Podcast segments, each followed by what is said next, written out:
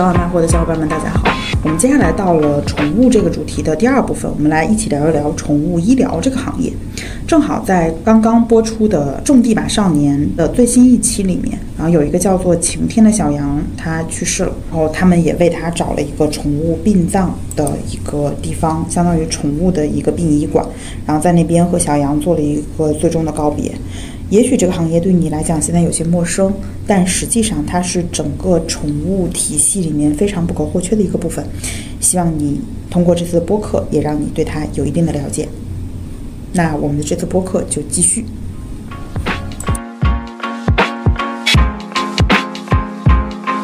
然后医疗其实是完全不一样的另外一个状态。对我最近这段时间正好刚经历了我们家的狗，它的耳朵里面长了。我觉得是我最开始以为是血块，非常非常的紧张。后来去医院检查之后，发现是一种真菌感染，给他大概洗了两个月的耳朵，每天都要去洗耳朵，洗完耳朵滴一个什么什么东西。整个下来，其实我觉得是一个小毛病。如果按人来看，应该就是一个小毛病。对，然后但是花了应该一千五六百块钱吧。对，让我对于这个宠物医疗的这个价格产生了一个。对新的认知，首先先确认一下，后来治好没？现在还在，就医生目前给我的说法说是这个东西就治不好，像脚气一样。这你看，它是真菌感染，嗯，然后呢，真菌感染本来就是容易复发的，嗯，对，除根的，因为你去除掉了它这个耳朵里的，其实你并不知道说你家里现在还有什么东西上面还对对对对，它肯定是在哪个地方感染了，但是我又没有找到它那个感染源。对，那这种情况下呢，我不能说你这一千块钱。花的花的冤，为啥呢？坦白讲，很多人治脚气也花了不止一千了，因为它就是个真菌的病，它就是反反复复的。但你可能觉得冤的点呢，是说怎么这么简单的事情，我要是早点知道用用个什么药，然后一查也也就几十块钱。对对，但但后面来讲，你能不能负责任给他天天滴嘛？其实你就缺的这个信息差嘛。对，那我觉得我们首先还是要很很公平公正的看待医疗领域在用人家的专业技能在挣我们的钱。所以我首先觉得，首先被人挣钱的，我倒觉得不冤。其次就是为什么这么贵？呃，刚提到你们家狗狗生病，其实我们家猫这两天还在住院，对它它其实尿闭了，对，就是就是尿道堵塞。闭是因为被吓到了？其实有很多种成因，比如说吃了两点咸精，它尿不出来；还有因为压力大，然后包括很猫砂盆，然后猫猫一直憋尿，然后它在在床上么撒，它都会尿频。这个这个都成因其实有时候不太好确定，对，嗯。处理的方法呢，就是通，然后尿管导尿，就像人肠梗阻一样的，你先排便嘛之类的。接下来就住院消炎。那现在应该三四天过去了，你可以理解成，只要只要是住院的项目、挂水的项目，基本上就一天一千块钱。为什么呢？其实，首先，宠物它确实有叫做叫做摸诊的这个服务，但它大概率其实只能做粗判断，有点像我们的望望闻问切里面的望。嗯。闻切，其实后面的宠物这个都都没有办法实现。嗯，那情况下呢，就必要上生化检测。嗯，经常去医院，感觉啥毛病都没有，先说那采个开一堆检查，采个血吧，采个便样本，然后采个唾液样本，指标，嗯，可以让医生读出来这个狗狗现在或者这个猫怎么了。嗯，它可能是有炎症了，对吧？那我们可能说白了就是那个蛋白那个高嘛。那如果如果是那，比如说它最近比如说食欲不好，那可能某一个其他的指标就会有反应出来。所以这个是先跟大家解释一下，为什么去医院第一件事可能先采血，然后做生化检测。其次呢，因为之后我们发现了一些指标异常，那接下来可能就需要做定位跟判断。嗯，那。你其实并不知道狗狗昨天吃了啥，但它现在不拉屎了，嗯那你可能就得照个光，但你可能就知道自己吃了啥。就主要是望闻问切的这个问，他俩无法实现。对，这个让我感觉有点像小朋友。对，就你问小朋友你有什么有最近有什么问题，对他也没有办法表达。对，嗯，但特别小的小朋友呢，往往呢，其实家里都会有人照看，所以他一天的饮食起居呢，也至少有个人说的。三三两两的差不多，但猫猫狗狗确实没有办法。所以呢，我们经常去看到的，大家觉得没必要花的钱，其实都是有必要花的。第一件事情做生化检测，第二件事情人家说那你要拍个 X 光，说那你要照个 B 超，因为当你确定了，比如说是内脏的一些问题的时候，那肯定就要照 B 超了。对。但是如果啊，你去了一家医院，人一上来跟你说直接拍个 CT 啊，这个你会说那先问 X 光行不行？因为这两个还是还是有差价的。如果真的想省钱，这这这一步可以省的。接下来就到了就开药的环节。其实现在呢，我们最早其实人看病的时候，其实医院也是不让你只开着方子，不在这拿药的。对。但是后面呢，其实国家做了整治，相当于医院是有义务给消费者提供处方的，消费者可以以这个处方在其他的药店或者什么去买药。对。那皮实宠物医院，它诊疗费已经收了。嗯。你是可以开口说我在这儿买药。嗯。这个药你告诉我，或者说你让他给你开一个最小剂量，你再照着它去网上去买。但是这个事情背后，你一定要问清楚，它是一个。处方药还是个非处方药，因为处方药来讲，就是线上的整个流通没有那么的顺畅。首先，很多药企药厂是不愿意放到线上去卖的，因为其实宠物也是一个需要开方的环节。目前我知道，京东现在应该是有在在那个京东健康里面是有是有宠医院的，是有开方，它可能会有一些处方药。那很多的电商平台是没有处方药的。但如果是一个类似 OTC 的皮肤用药啊、驱虫药啊这些的。绝大多数的电商平台今天也都是品牌商、厂商的一手供货。那这些，你让他给你开个最小剂量，因为有的时候可能擦一半就好了，那你你也不用浪费钱。擦完一半之后，你可能网上一查，经常大家后悔的点是这个药宠物医院卖我三百多，网上一查七十八。对对对，这种情况下。你就让他开一个最小剂量，对，包括那我做过这一行嘛，然后那个我医生就说那个尿闭了，后面要吃那个皇家的那个泌尿处方了呀，我就说行，我说我自己能搞定。其实他他本质上应该就是说我要不要给你先开一点，嗯，我说不用，我说我说反正这两天他也不能吃东西，我说等我接回家能吃东西的时候我就可以买到了，嗯，对，所以这也是个小技巧，对，但最终呢，宠物医院的贵还是又回到了就是今天，呃，宠物是没有医保社保的。所以其实归根结底是因为没有医保社保最核心的问题。呃，一个是没有这个，另外就国家在医疗层面上，就是人医疗层面上，它是一个民生的工程，所以所以公立医院在采购很多设备的时候，其实有一部分其实国家的拨款，所以它不用靠真的诊疗去摊销这些设备。但是对于宠物医院来讲，一台 X 光机进来之后，它是要思考我照我，它如果比我宠物是吧，就是宠物医院如果没有收回一个这个 X 光机的成本，宠物医院就倒了的话，那这个 X 光机就两个资产了嘛。嗯，所以它可能的时候，它会尽可能的，他后面也不会少收，他会先假定，不会，它会先假定，比如说我这一台成本，我比如说五百次拍片，或者多少次拍片分摊下来，嗯，然后我们家。嗯，因为整个这个行业会有一些所谓的指导价格，嗯，也都是有浮动范围的，嗯，对，所以这件事情其实也也挺坑的吧。一方面就是国家没有在这方面的拨款和扶持，另外一方面来讲呢，我们本身没有社保，没有医保，所以两头都没有很好的这种这种这种这种收获吧，或者说这种受益，所以就导致其实大家就看病贵。对，哎，所以在这个点上来讲。宠物医院本身就开宠物医院是一个好生意吗？我我自己这么看吧，现在没有办法去特别好的判断，因为我毕竟是做电商的嘛，对在线下服务行业没有那么了解。但前段时间应该呃有一个要希望在美股上市的叫新瑞鹏，它也其实是啊高品质连锁，对，它是通过它最开始先开，开完之后再再不断的并购品牌，然后并购单店，嗯，现在其实是中国最大的这个宠物连锁。它其实之前有发招股说明书，我觉得我们可以去去去研读一下。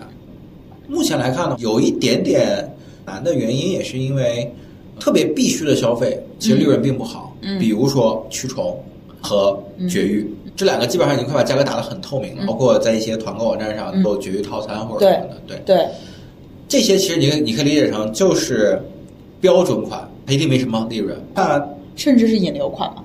驱虫可能很多很多商家已经做成引流款，对绝育还好，对，但是因为绝育开始之后，可能后面也会面临着肥胖，有很多绝育之后它会变胖，还有一些公猫可能结完之后会有一些尿闭的这种这种这种这种这种隐性的可能性，嗯，对，那它那它这样，它有了你的这个绝育的档案，它未来可以定期做 CRM 嘛，帮你做回访，嗯，感觉服务很好。后来因为绝大多数的宠物医院还是偏社区型的。那你只要这个房子买下来，或者在长期租住来讲，基本上你就跟他已经建立了一对一的服务关系了。对，是的。对，其实宠物医院我觉得最好的点，就最核心的点就是选址。这个也是新瑞鹏提到的一个他未来的理想和理念。他希望首先宠物医院应该第一，首先它最底层应该是社区型医院，就像我们现在很多的社区会有这个社区的诊所一样的，它解决大家的一一些日常的头疼脑热，包括一些药品注射的诉求。但它可能并不实际看很多很复杂的病，对，但他肯定也是有这个职业医师的。再往上呢，会形成很多的专科医院，专科医院呢可能有猫的，有狗的，上上科目。再往上有一个类似转诊中心，嗯，就所有大家都涉及到重症，嗯，或者说比较难看的病，大家就经过社区医院判断和专科医院的这种诊断，发现大家都很难度，哪怕他只要在一个城市建一个这种中心医院，三甲一样，对，里面留着最好的医生，然后好的设备，CT 什么，其实不用每个医院都放 CT，包括很多专科医院可以不放 CT，对，因为这个设备其实就很贵啊，对，它可能专科医院就放 X 光。社区医院可能都没有办法承担这个成本。社区医院其实就是虫、挂水、病，嗯，一些类似吐啊或者什么的，它只要有常规的生化检测的仪器就好了。嗯嗯嗯。那如果要这样的，听上去还是连锁医院生意比较好，就至少不要能解决这个宠物的所有的，就是就是这种和疾病相关的这种问题，就那种对单个的那种医院，感觉就没有办法有这种。单个的医院其实还是看它到底背后想解决什么样的问题。这些医院可能大概率就是医院，首先你你会看到很多的医院现在也在很有很多的货架，很多的货架在卖粮，在卖零食，包括在卖一些这个术后的用品，比如说伊丽莎白圈，嗯，就那个防止被狗舔那些东西，对。那些其实也都是非常爆的利润率，一两块钱、几毛钱这的东西，然后一个伊丽莎白圈十块，十块可能都是便宜的，十块便宜的，对，大的三十五，对。对，但它作为进口的时候，其实也就几块钱，对。对，所以感觉在宠物医院里面，我最近还见到一个非常有趣的东西，叫做宠物保险。对，我是在抖音上刷到的宠物保险。好像我也刷到过，好像是京东安联的，对，是吧？对，对。然后他推荐我，他说你这个有没有感觉给宠物看病很贵？买我这个宠物保险，买了之后就可以怎样怎样。我正好在上次去给宠物看病的时候，我就问了一下这个宠物保险，他说你可以买，但是这个保险它不是说像医保一样，就是联合直接可以使用的。医保我相当于直接可以刷医保卡了，这笔钱就从保险的账户直接就划过来了，我自己就直接少付钱。对。然后他说这个。钱你是可以在我这边拿了发票去找那个保险公司报销，他报一定的比例，大概是这么一个方式。所以我就觉得，相较于人的那保险，整个这一套医保相关的这个，其实还是初期很多，感觉可能是非常非常非常非常早期的一个状态。我我觉得这里面可能你你的这个对标的标的选错了，它应该对标的其实是人的商保。OK，对，嗯，因为人的商保其实，在最开始的时候，你也是要凭处方、凭那个发票来二次报销。后面其实一些商保才给了大家所谓的支付卡，就可以直接相当于刷你的保额里面那个钱的。那这里面来讲的话，无非就是，首先，我觉得保险这件事情，大家还是看自己的需求，因为确实有很多人也也愿意赌，叫自自己就是幸运的那一个。确实有很多人不买行业险，嗯，没问题。但行业险，但是一旦发生空难的时候，行业险才会有价值，不发生空难时，行业险就没有价值。那回到了，其实宠物保险是这样的。如果你们家的猫猫狗狗，嗯，是在一个叫做对于宠物来讲非常年轻力壮的时候，嗯，它确实生病是一个小概率事情，那你可以赌。但是我自己的观点是，当这个猫猫狗狗进入到中年期级以后，那情况下，把差不多六七岁之后的猫狗都叫做这种老龄或者说大龄的这种，那可以去买一个，因为对于保险。的角度，它其实就算一个，就是精算师最终它到底有有多少出险比例嘛，然后怎么怎么怎么样去算这件事情。那我们就看清楚，就是这个宠物保险它辐射的医院，嗯，对吧？它就很多的这个这个这个样，它有一些是合作医院，承担合作，还有一些就是所有医院都对对对。然后那是不是也是这个样子？然后其次是，嗯，都是拿保险金额撬动一个保额嘛？对对。然后呢，如果这个保额太低，那可能也没有太多用处，因为基本上现在大家去看病都是千块钱的。是的，对。当然，你要是就是去非常简单的皮肤病，那医院可能也不好意思宰你，那是个小几百块钱。但你只要牵扯到可能挂水啊之类的，基本上你就抱着一天，是就是可能一天六到八百，嗯，贵一点达到一千五，就你就抱着这些，然后然后去看就好了。嗯，我觉得买不买看大家的需求，嗯，很自由，对吧？所以你买了吗？我确实没买。你你我周边确实有人买，而且这个他用上了吗？而且这个业务我曾经参与过开发。对，你你感觉检这个事儿在其他国家是一个成熟的事情吗？北地区其实也有一些其实是由诊疗医院发起的，在它的网点内理解成，就今天可能我们的人的一些私立医院其实也会有自己的这种年卡的 VIP，你交一个什么样的年费，对吧？几万块钱，然后你来我这儿就是挂号费全免，多少钱以下的你是不用再支付的，或者什么样的？对，其实。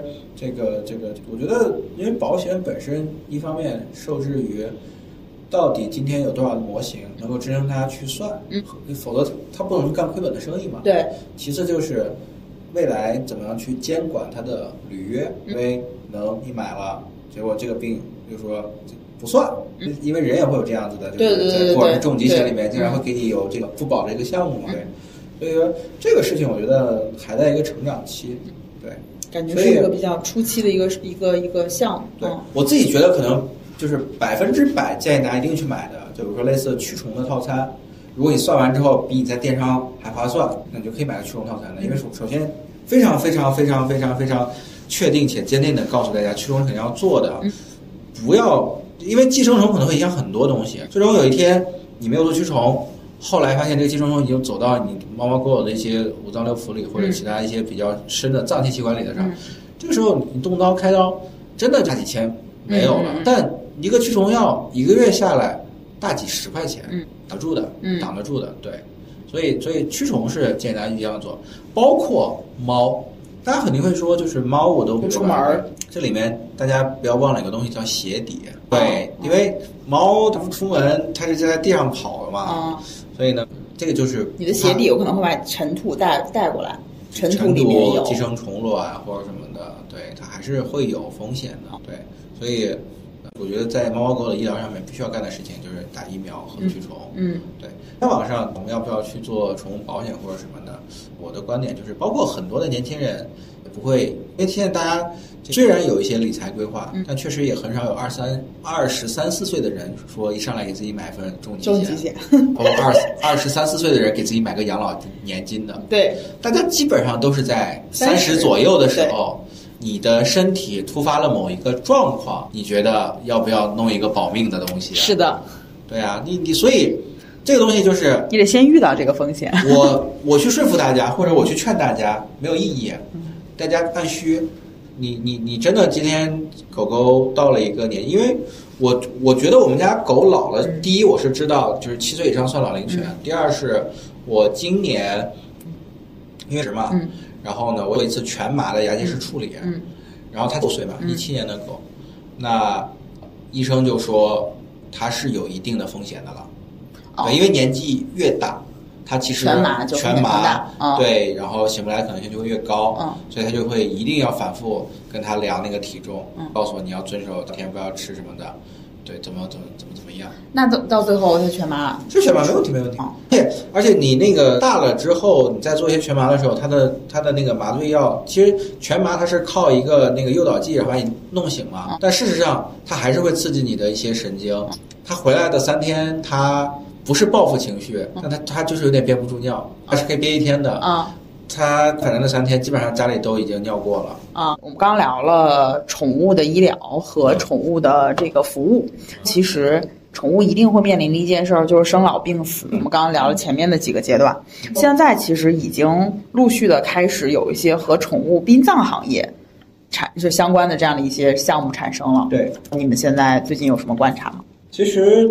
这个行业应该也是这两年才开始陆续的被合法化的，对，因为坦白过去就基于动物的一些防疫条例或者什么的，其实我们过去是没有所谓的宠物的殡葬这个说法的，一直是按照动物来去处理。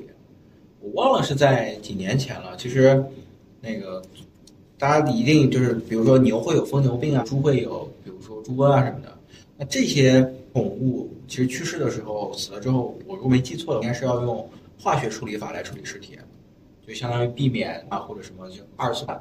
那这里面化学处理法没有什么概念的，比如说就是它肯定不是掩埋啊，是基于酸啊、碱啊，就把它弄成可能水啊或者什么的，这这就这种东西，大家简单理解一下。然后可能这个这个东西我也没办法讲太深。对，殡葬呢，因为其实涉及到它需要有火葬的这个，所以其实你可以理解成他就是他要去劈这个炉子，大家肯定不能接受烧人的这个炉子烧一家宠物，那下面后面那个人他也不干，对不对？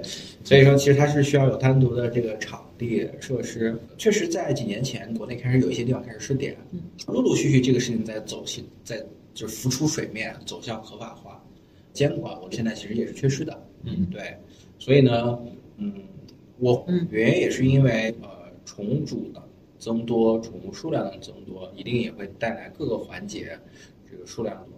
那我们已经经历了，就是从不吃猫狗粮到吃猫狗粮。又从吃猫狗粮、吃好的猫狗粮、吃湿的猫狗粮、吃零食、保健品，那未来一定也终究会走向，其实要让他们安心的死去，死去之后有一些后事。我是有认识做这方面的，这个这个也是这个品牌，然后包装。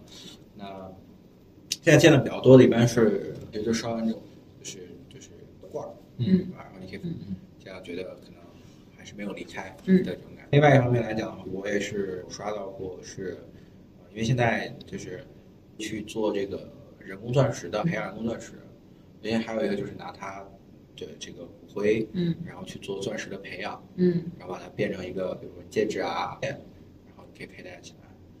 反正我知道的是这两个，但但我确实因为还没有还没有接受过这个服务，因为呃怎么讲呢，就是但确实有有一只宠物。离世了，但是不是刚才提到的猫猫狗狗，是我的蜥蜴。嗯，对，我在想蜥蜴它它它它它也没什么肌肉，也没什么毛发，我实在不知道它烧完之后应该什么样子。嗯，我其实是选择了这个这个，可能好是那个那个土壤掩埋。嗯，对，然后看看明年看看几个月之后能不能长出个草或者什么的。对，宠物殡葬这个事儿，我的切身体验确实是我最近这只宠物去世就是加菲猫，因为是猝死。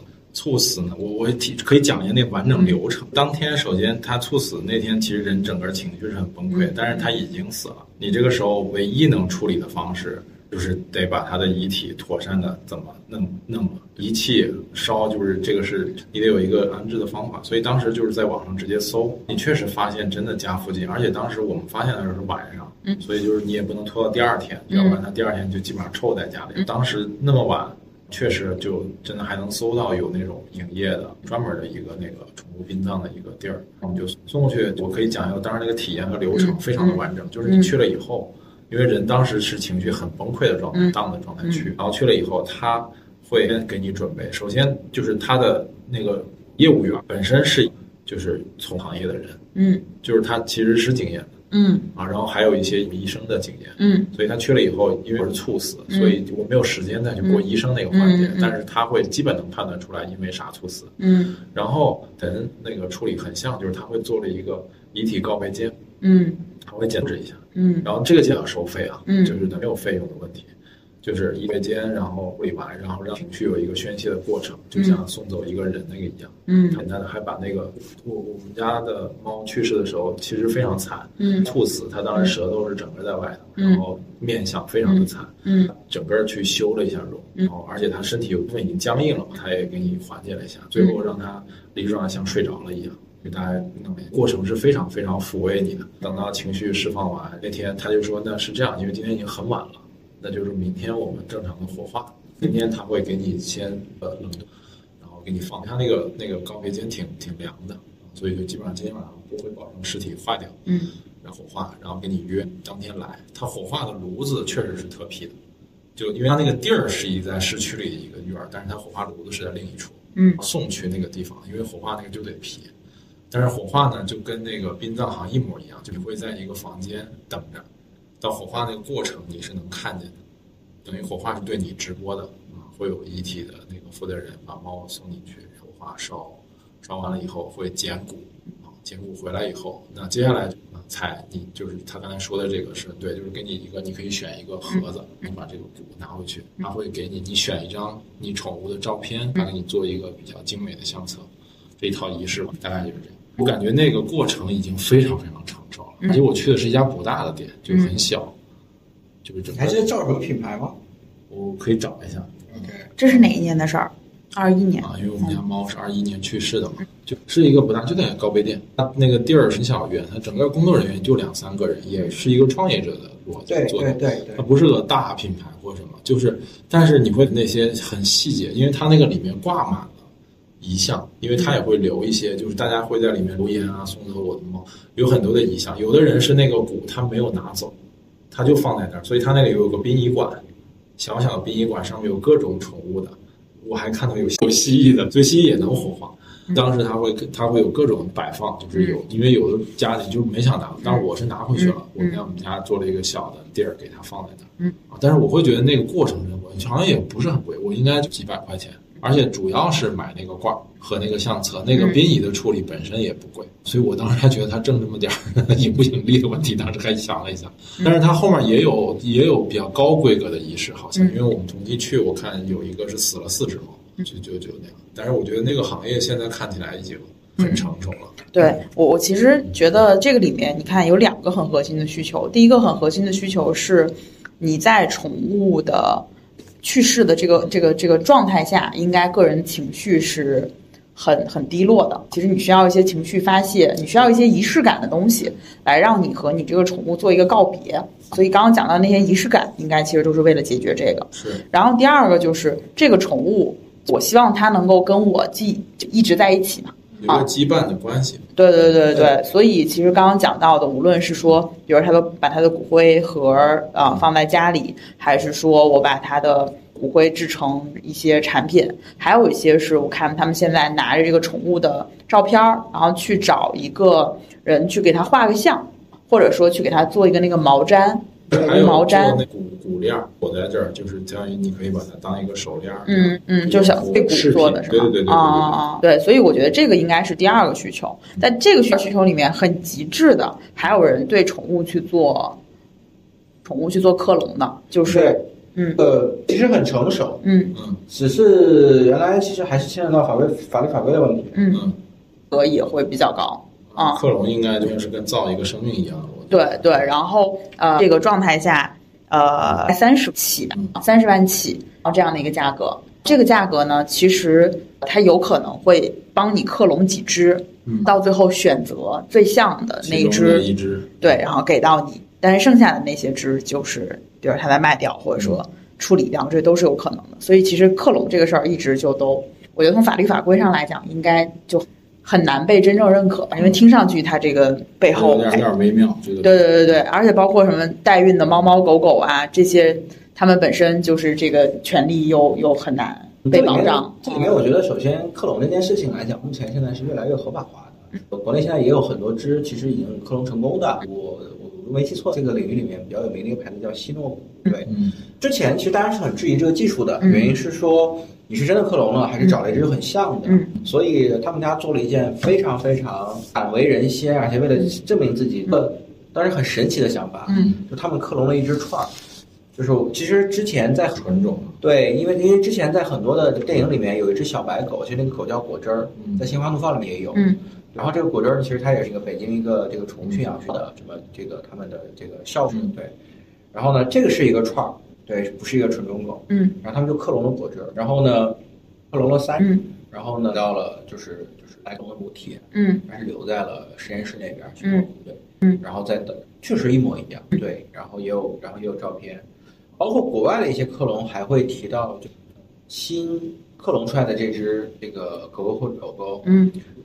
母体最喜欢的那个玩具里面找到最喜欢的，能从母体生前的玩具里面找到母体最喜欢的那一个。嗯，国外都有报道过。我觉得刚才提到的，不论是龙还是这个殡葬，我觉得它其实已经涉及到另一个维度的消费了。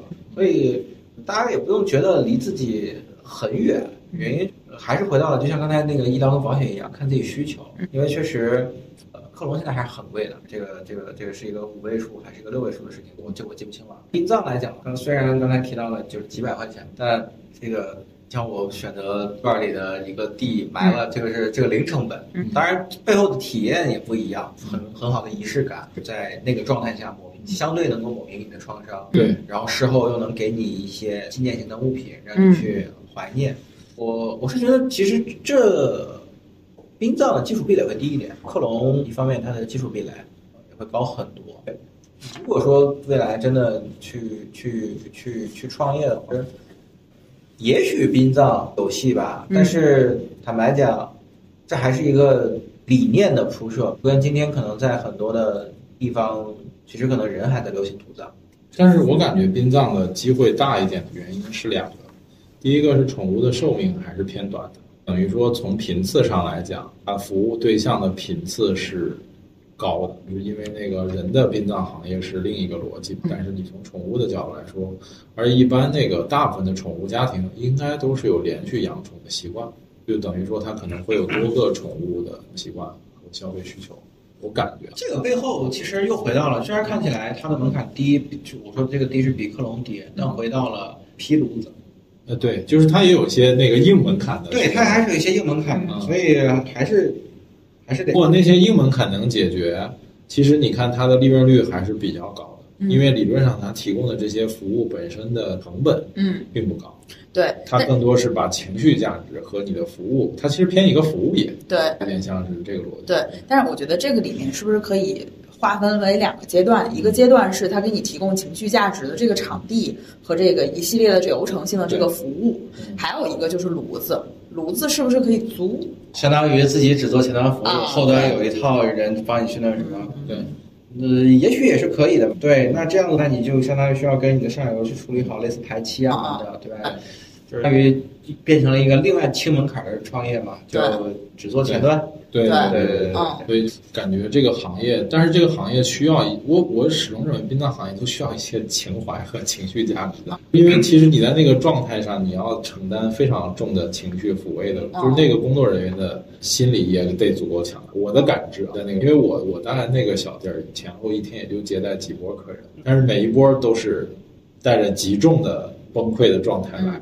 对，因为首先自己内心过不去坎儿的，他才会去这些地方，想要用仪式感去解决掉解决一些问题。对，能过了这个坎儿的，就像我的蜥蜴一样，我可能就选择我自行处理的方式了。对，对，所以所以那个地方肯定他的就每天的精神压力，或者说还是挺大的。对，对，对，对。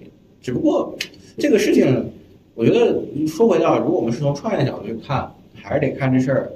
做多大？天花板好像不是特别高。我觉得天花板第一不是特别高，第二就回到刚才张大人提到的，他只做前端，那人人都抱着一个想法。我感觉这个事儿，你看，它其实需要一些物理的场地，它有点像是一个本地生活类的服务能力。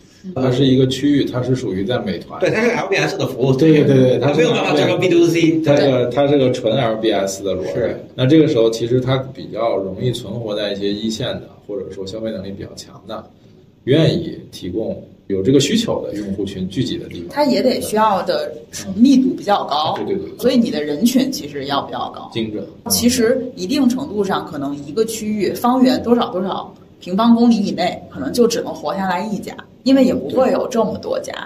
对，但如果这个事儿大，我当时搜那个地，我有点印象，就是十公里有一家，大概十公里左右的距离会有一家。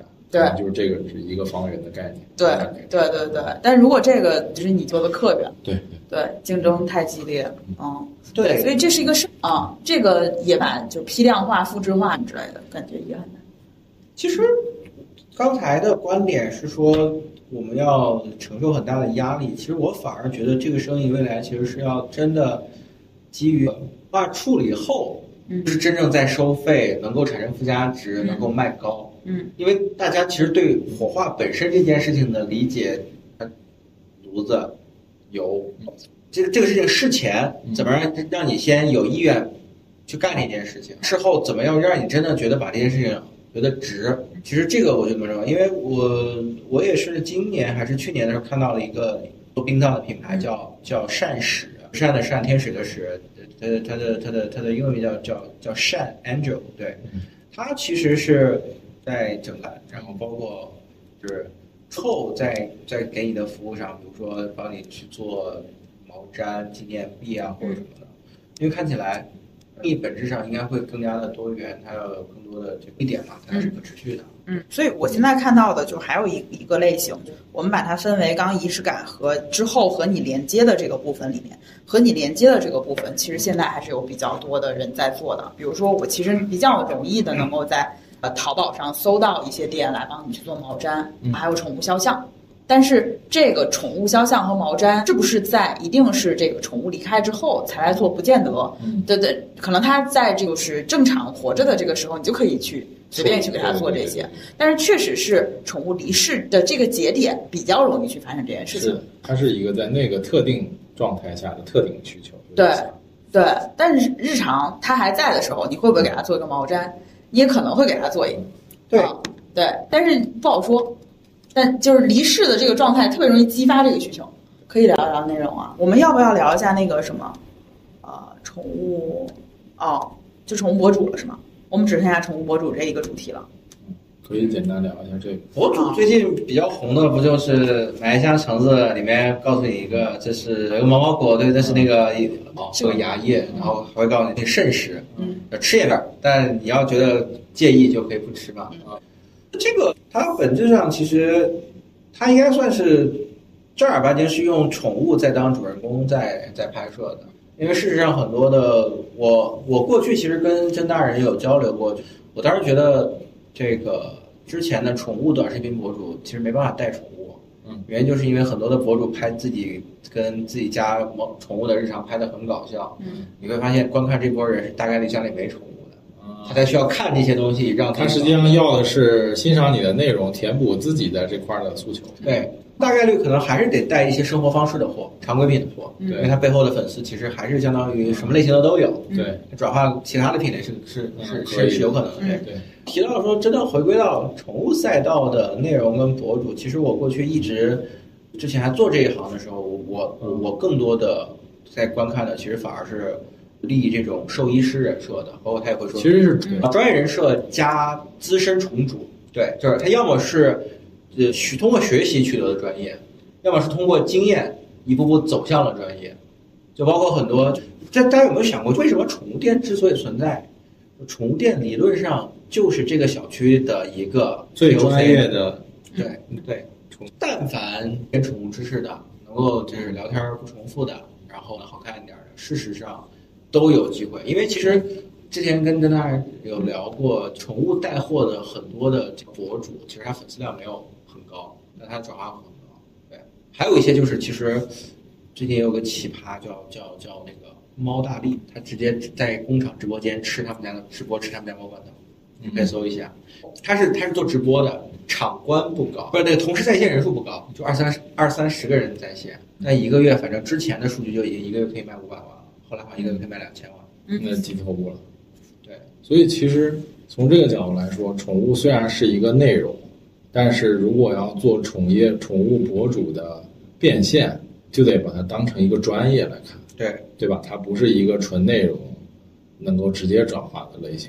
我觉得，我不知道你们现在什么情况，我现在已经感觉快把我的抖音刷成了大概看猫看狗的，对三分之一。感觉可能有有二分不三分之一或者四分之一，大概这样的一个量级是猫猫和狗狗了，啊，然后是你看那些猫猫狗狗，你会变现买吗？啊，没有任何的变现。对，尤其你看我作为一个这个养宠的人，按理说我应该是有很多的这个宠物产品的这个需求的，对，但是可能这里面有两种可能，一种可能是它所有的带货类的内容没被我刷到，嗯，带货类的内容有可能就是一个。就可能没有那么有趣了，因为大家就没有那么喜欢了，所以到最后没有刷到。还有一种可能，这些人可能压根儿也不带货，他他可能我目前在刷到他们的时候，会有的时候会刷到一些广告，尤其是之前这个会去看那个狗狗吃那个生骨肉的那个视频，就一个一个边牧，它的一盘儿。有各种一只鸭腿，一只什么新鲜的鸭头，一只澳洲牛排，一一一块澳洲牛排。你是真的看它在吃，还是其实是在享受它嘎吱嘎吱的那个声音？都有，我觉得。因为我有时候在享受它那个嘎吱嘎吱。对对对对对，嘎吱嘎吱的那个声音，其实也还是挺解压的。对，然后因为它它会故意的把那个嘎吱嘎吱的声音弄得比较大，因为它把那个话筒就放在它嘴边嘛。对对对。所以这个状态下，他们可以接新图广告。因为停留时长足够长，中间可以容纳你把那段广告说完。我我也觉得是这个逻辑。我我确实有一案例，就是原来电视台的一个搭档，他后来做了自媒体创业时候，他自己选择的赛道就是天天晒他的狗，他是一只大海犬，好像是，反正就是每天都是这只狗的各种日常事儿。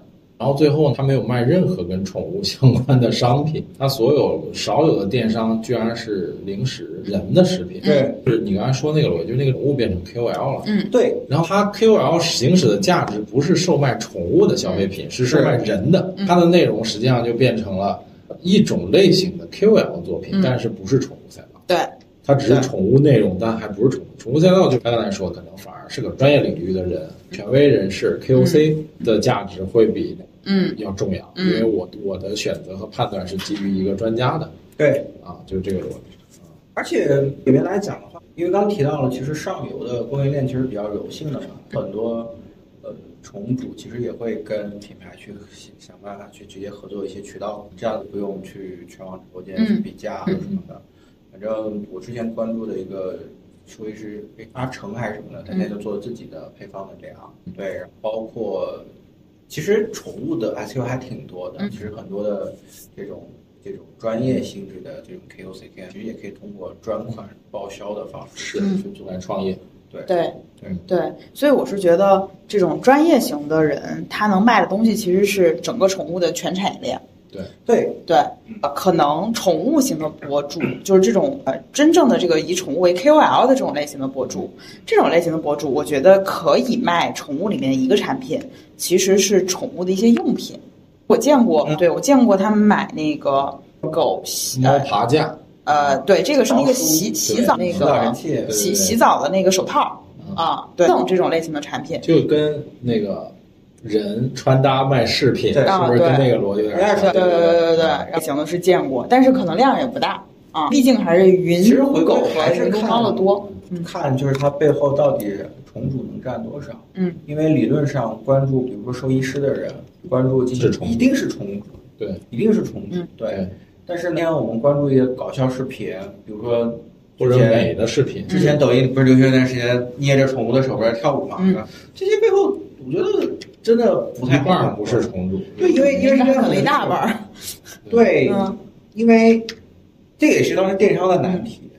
你和我，咱俩有一个人养宠物，有可能除了宠物之外的需求一模一样，我是完全没有办法靠你除宠物之外的购物车来分析你养不养宠物的，必须得让你买一些东西，我才能给给你打上宠。但其他的一些品类的消费是有类似相关性关联的。对你买过奶粉，那我可以给你把 diaper 推了，把纸尿片推了。对，当你喝啤酒的时候，那我可能判断你是个中年男性，我可以给你尝试推荐茶叶，而且打完宠物标之后，我可以开始给他给他尝试多推吸尘器，但是不能反过来说，因为他买了吸尘器，我猜他有狗，对，所以这个也是挺其实挺难的，对，也没有办法通过他的观看了宠物相关的内容来判断他有宠物，所以这个判断应该还是非常之不精准的一个一个事情。我从最最开始的时候就跟一个那个当时负责宠物的小二聊，他就觉得，抖音上宠物的内容这么多，是不是宠物这个赛道会非常好做？结果就可能也没有那么容易。没有，绝对没有。我我我反而觉得，在其实有可能最好的方式，宠物这个赛道其实是品牌官博。为什么？是首先，宠物的东西它是一个叫做购物者。和消费者是两者的分离的，那么这个和亲子母婴的产品有点像。对，那这种情况下来讲，如果你是食品，官播可以秀工厂、秀供应链、秀它的机机器的自动化，有一些是手工缠绕的这种，但是你可以看到一些什么红薯上面缠肌肉什么的，这些你看制作工艺，其实都有可能促进购买。如果是用品来讲，其实如果是服装是的，嗯，都有是这些人其实就是。他们内部产品说明会的，嗯，对吧？你为什么要使对吧？那其实这些人也有能力的，只要把它按照可能直播电商或者这种人民的售卖的话术去去去去训练，嗯，其实很大，我觉得其实有可能品牌的官播，嗯，呃，很好的方式。嗯，你看我们刚刚聊到了这两种方向，一个是这种比如兽医等等，还有像这个品牌自己去做直播去做内容，其实。还是在这个品类里面要提供你的权威性，要提供你的权威性和信任度。对，就是个专业性比较强的赛道。而且是 KOL 要真的是有意见，等于价值能力的，能力向的那种 KOL 不是纯表现，不是把价格打下来的。对对对对对对。因为其实用户的需求是有有一些专业性在的。就房主的需求是很，它是一个很聚焦的一个事情。对。只有这一类的需求能满足我的。其实。那个无论是淘宝还是就是有一些大 V 真的在带的时候，它只能突出性价比，因为它讲不了东西。对，它其实这个点有点像美妆。就是它其实是专业知识，或者说商品性和价值感。你因为这个推荐本身就代表了你的选择和意见嘛，对吧？就这个逻辑。那那我们今天已经聊了两个多小时，那我们今天的还是聊了很多很神奇的这宠物赛道。是，确实是宠物在过去的这些年里面的发展增速其实是非常快的。有一个数字说，现在中国的。啊，宠物的钱已经有一点三亿的一个宠物的支出量，嗯，但这个数我没有办法说它对，也没办法说它不对，因为大概率是一个调研反推数据。因为狗可能还需要办狗证，猫是完全不用的，嗯，所以这个数据我觉得今天说多少都有可能，都有可能，因为没有办法验。但如果大家真的有兴趣想知道这方面的这个数据或者什么的。我推荐大家去关注一些宠物疫苗公司的数据，因为有消费能力的人大概率一定打疫苗的，就真正打了疫苗了才能算宠物。对，我觉得是从这个角度上来去做定义。是的，是的，对对。所以说，当时我们也是在靠，因为我们当时其实也跟很多的这个这个疫苗品牌有在合作。所以说，这这个是是，如果未来真的有兴趣想进这个赛道的，不要盲目的被叫做一亿只宠物，不要被两千多亿的这个什么生意什么呃这个这个冲昏了头脑，做一些具体的数，对吧？或我们感觉啊，我们的同龄人周边好像都有宠物的，别这么算，你对吧？我们找一个周末的傍晚，在一些社区里面转一转，看真的能遇见多少只宠物，就走多少步会遇到一个，走多少步就就就这就跟很多的餐饮线下公司蹲在十字路口数人头是一样的，对对吧？到底在在那要不要开一家店？体感还挺强的，对，大家都是对吧？年轻小家庭啊，它确实都是样样本量偏。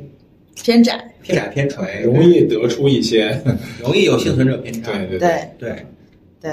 然后另外还有一个点，其实呃，就是也是我自己过去进入一个新领域的时候，我会的我会有的一个学习方式，嗯，就是可以去逛逛展会找找题。对，因为首先你想请 maybe 在展会上有人在干，都有人做，因为每一每其实展会经济不论是国外还是国内，在宠物这件事上还都其实挺热的。对，嗯，呃，在欧伦堡。是两年一次，嗯，欧洲最大，这是全球最大宠物展。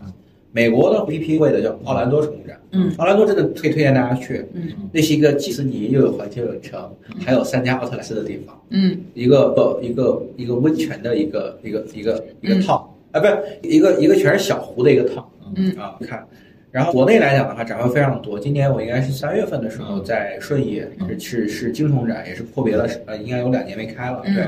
过去每一年最大的是叫亚洲宠物展，对亚宠物亚宠展，很快要到的是今年五一，因为五一回来收假后的那三个工作日，在上海是开博会，对，然后因为开博会有一年也好跟抖音这样来合作，对，开博会其实也会有非常多的。